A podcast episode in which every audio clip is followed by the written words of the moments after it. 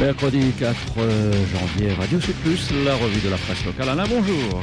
Eh oui, bonjour. Alors, comme dans toutes les périodes de vacances, les journaux n'ont pas tellement d'imagination. Hein. Alors, vous avez d'abord le GIR qui titre sur les voyances, euh, puisqu'il a une voyante attitrée, le journal de Lille, et donc il va nous faire un plaisir de nous donner les prédictions pour 2023. Prédictions qui ne se réaliseront probablement pas pour la plupart, ou alors elles sont très vagues. Vous me direz que le quotidien fait un peu pareil en page intérieure. Alors il paraît, selon la voyante du quotidien, que 2023 sera une très mauvaise année. Oh là là. Bon alors, oublions tout ça et parlons un peu de la manière de désintoxiquer son foie après les fêtes. Et oui, alors le quotidien, lui, titre non pas sur les voyances, mais sur les plantes qui soulagent le foie. Avouez que c'est un article super original, finalement, après les fêtes. Hein. C'est l'article qu'on retrouve absolument toutes les années, après toutes les fêtes euh, donc de fin d'année. Alors, on nous présente un monsieur euh, qui, euh, lui, est spécialiste en plantes médicinales. Et alors là, on fait un zoom sur deux plantes particulièrement bénéfiques pour aider l'organisme à éliminer les excès après les fêtes de fin d'année. Et entre autres, on nous parle de la zerbe, non, le zerbe l'encre. Zerbe l'encre, alors euh, voilà, ça s'appelle Eclipta prostata. Alors je ne sais pas si c'est bon aussi pour la prostate. Prostrata eclipta. Et donc euh, le zerbe blanc est une herbe aux propriétés stimulantes et régénératrices.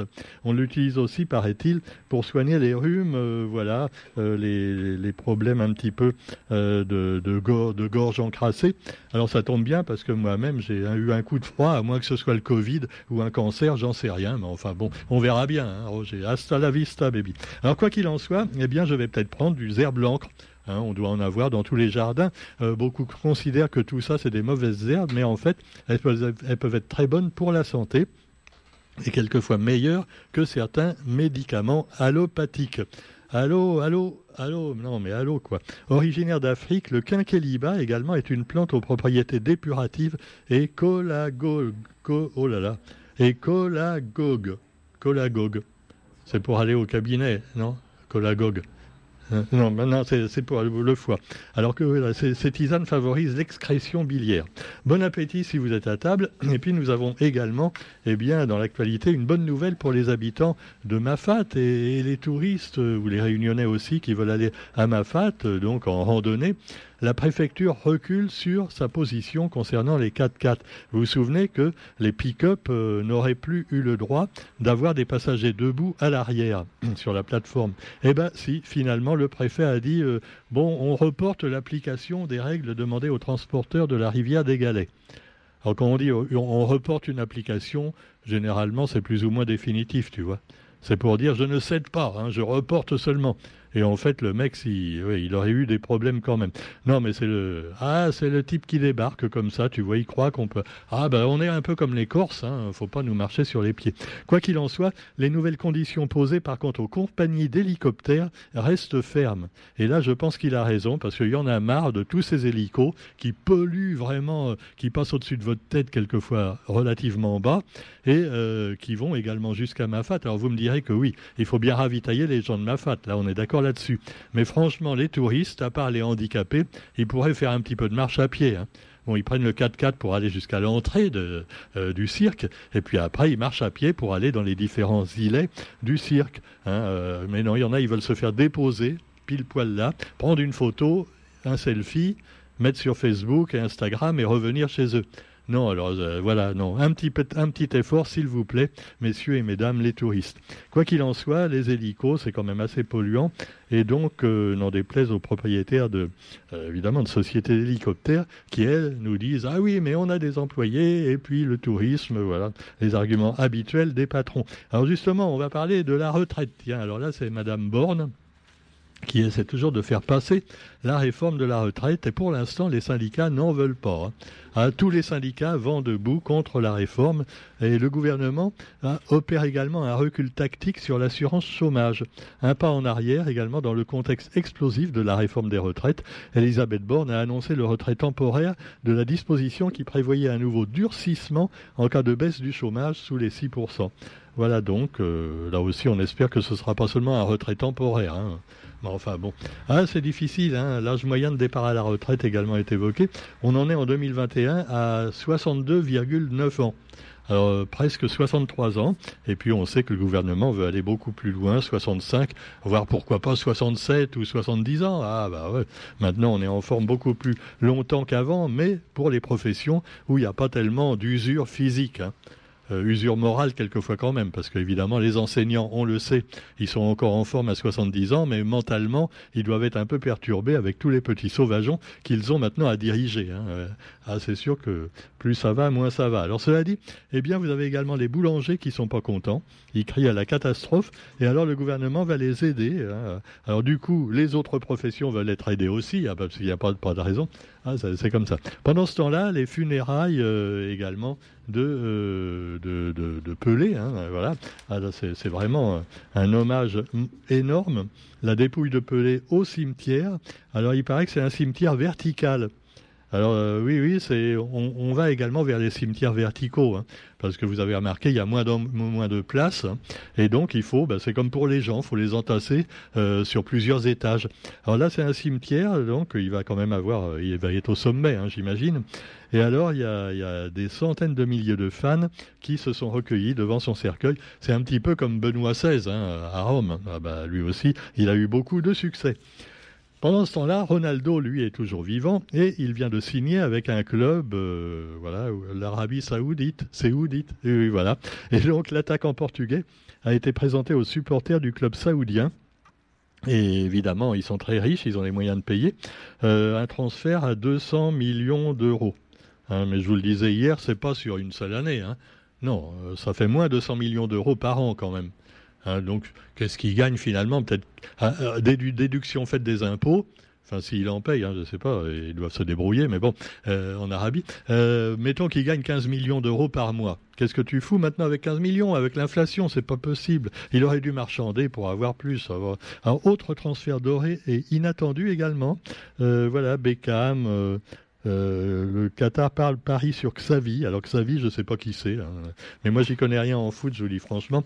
Je préfère vous parler d'autre chose et pourquoi pas d'Israël avec le ministre israélien euh, donc de la sécurité nationale. C'est un peu l'équivalent de Darmanin chez nous, tu vois. Voilà. Et alors il a été paradé sur l'esplanade des mosquées à Jérusalem je sais pas, c'est un peu de la provoque hein, quand même, le mec, tu vois. Figure de l'extrême droite israélienne et nouveau ministre, donc, Itamar Ben-Gvir, a effectué ce bref déplacement sur l'esplanade des mosquées. Euh, c'est un lieu sain au cœur des tensions israélo-palestiniennes. Alors, est-ce qu'il veut provoquer les Palestiniens pour que, voilà, après les Palestiniens, ils jettent quelques cailloux, quelques missiles plus ou moins pourris, et après Israël riposte en envahissant une autre partie du territoire palestinien? Bah, ah, c'est sûr, euh, les envahisseurs sont partout, hein, et pas seulement en Ukraine. Alors, justement, en Ukraine aussi, voilà, des soldats innocents qui meurent. Euh, on peut dire parce que c'est des appelés russes. Alors Poutine envoie des appelés pour se battre en Ukraine, tu vois. Donc ils se battent un peu contre leurs propres frères, puisque c'est un peu au départ le, même peuple, les Slaves. Et donc euh, bah, ils se lavent leur linge sale en famille, on peut le dire. Et malheureusement, euh, les civils trinquent et aussi des militaires qui n'ont pas demandé à y aller puisqu'ils sont appelés. comme dans la guerre d'Algérie, hein, un peu pareil. Et puis également, euh, bah, ça rappelle aussi un peu plus loin dans le passé la guerre de 14-18, où il y avait ceux qu'on appelait les tirailleurs sénégalais. Et alors les tirailleurs sénégalais, c'est l'objet donc de la rubrique temps libre de cinéma du, quotidien d'aujourd'hui et aussi du GIA, avec des films qui viennent de sortir à la Réunion. Alors tirailleurs, on retrouve Omar Sy dedans, non, si, si, si, Omar Sy, et donc euh, qui a fait bien du, chemin hein, depuis la petite émission de Canal Plus avec son confrère, euh, le service après-vente des émissions, hein, on se souvient. Et alors euh, maintenant, il, joue en Amérique dans des grands films, on l'a vu dans des séries télévisées qui ont eu beaucoup de succès également. Et là, c'est Tirailleurs, Tirailleurs, eh bien c'est l'histoire des tirailleurs sénégalais pendant la guerre de 14. Alors évidemment, comme tous les Africains et même les Réunionnais, il était envoyé en première Hein. Ah bah ouais, il n'y a pas de raison. Allez hop, allez, défendez la France. La France ensuite vous aidera. Euh, voilà, voilà. enfin, bon, cela dit, les tirailleurs sénégalais qui étaient victimes quand même du racisme et finalement de, tout plein de choses. Et, euh, ben, il décrit tout ça, Omar Sy, les grands oubliés des livres d'histoire, hein, évidemment, les soldats issus des colonies françaises. on disait tirailleurs sénégalais, mais il n'y avait pas que des Sénégalais. Il y en avait d'un peu tout, euh, toute l'Afrique française, et puis également donc des départements d'outre-mer qui n'étaient pas encore des départements à l'époque, bien sûr. Et puis voilà, donc des, petits hommes noirs qui devaient aller se battre pour la France. Et puis il y a toujours les petits hommes bleus qui, eux, marchent très bien. Enfin, les grands hommes bleus. Hein, c'est évidemment le, film qui a remporté tous les Oscars, peut-être pas tous les Oscars encore, mais qui abat un record donc d'affluence dans les cinémas. C'est évidemment euh, donc La Voix de l'eau, Avatar, La Voix de l'eau. Deuxième volet en attendant les autres volets. Il y a le deuxième film qui marche le mieux en métropole et, en Amérique et un peu partout d'ailleurs, c'est évidemment Tom Cruise avec... Euh, eh oui, la suite de Top Gun, euh, plus de 30 ans après. Moi, je l'ai vu hier d'ailleurs à la télé.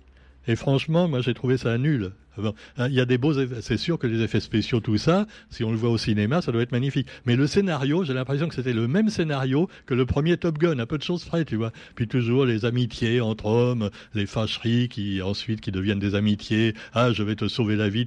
C'est le même cinéma exactement. Donc, au niveau du scénario, ça tient sur un timbre poste contrairement à Avatar, qui est certainement quand même beaucoup plus élaboré. Et puis c'est vrai que bon, euh, c'est malheureux, c'est malheureux, c'est basé uniquement sur les effets, sur le, euh, les effets spéciaux et ce genre de choses. Voilà. Cela dit, eh bien, il y a d'autres films qui ont eu aucun succès par contre, qui ont fait un bid, comme Black Adam ou euh, et voilà. Alors je l'ai pas vu, je n'en dirai pas de mal, mais quoi qu'il en soit, faut peut-être faire de quelque chose de plus au niveau euh, de l'histoire, voilà, de faire des choses différentes et malheureusement que ce soit en littérature ou au cinéma, on ne sait pas toujours le faire. Alors un peu d'imagination s'il vous plaît, messieurs les artistes et créateurs. Sur ce, on vous souhaite une bonne journée et on se retrouve quant à nous demain pour la revue de la presse sur Radio Sud Plus. Salut.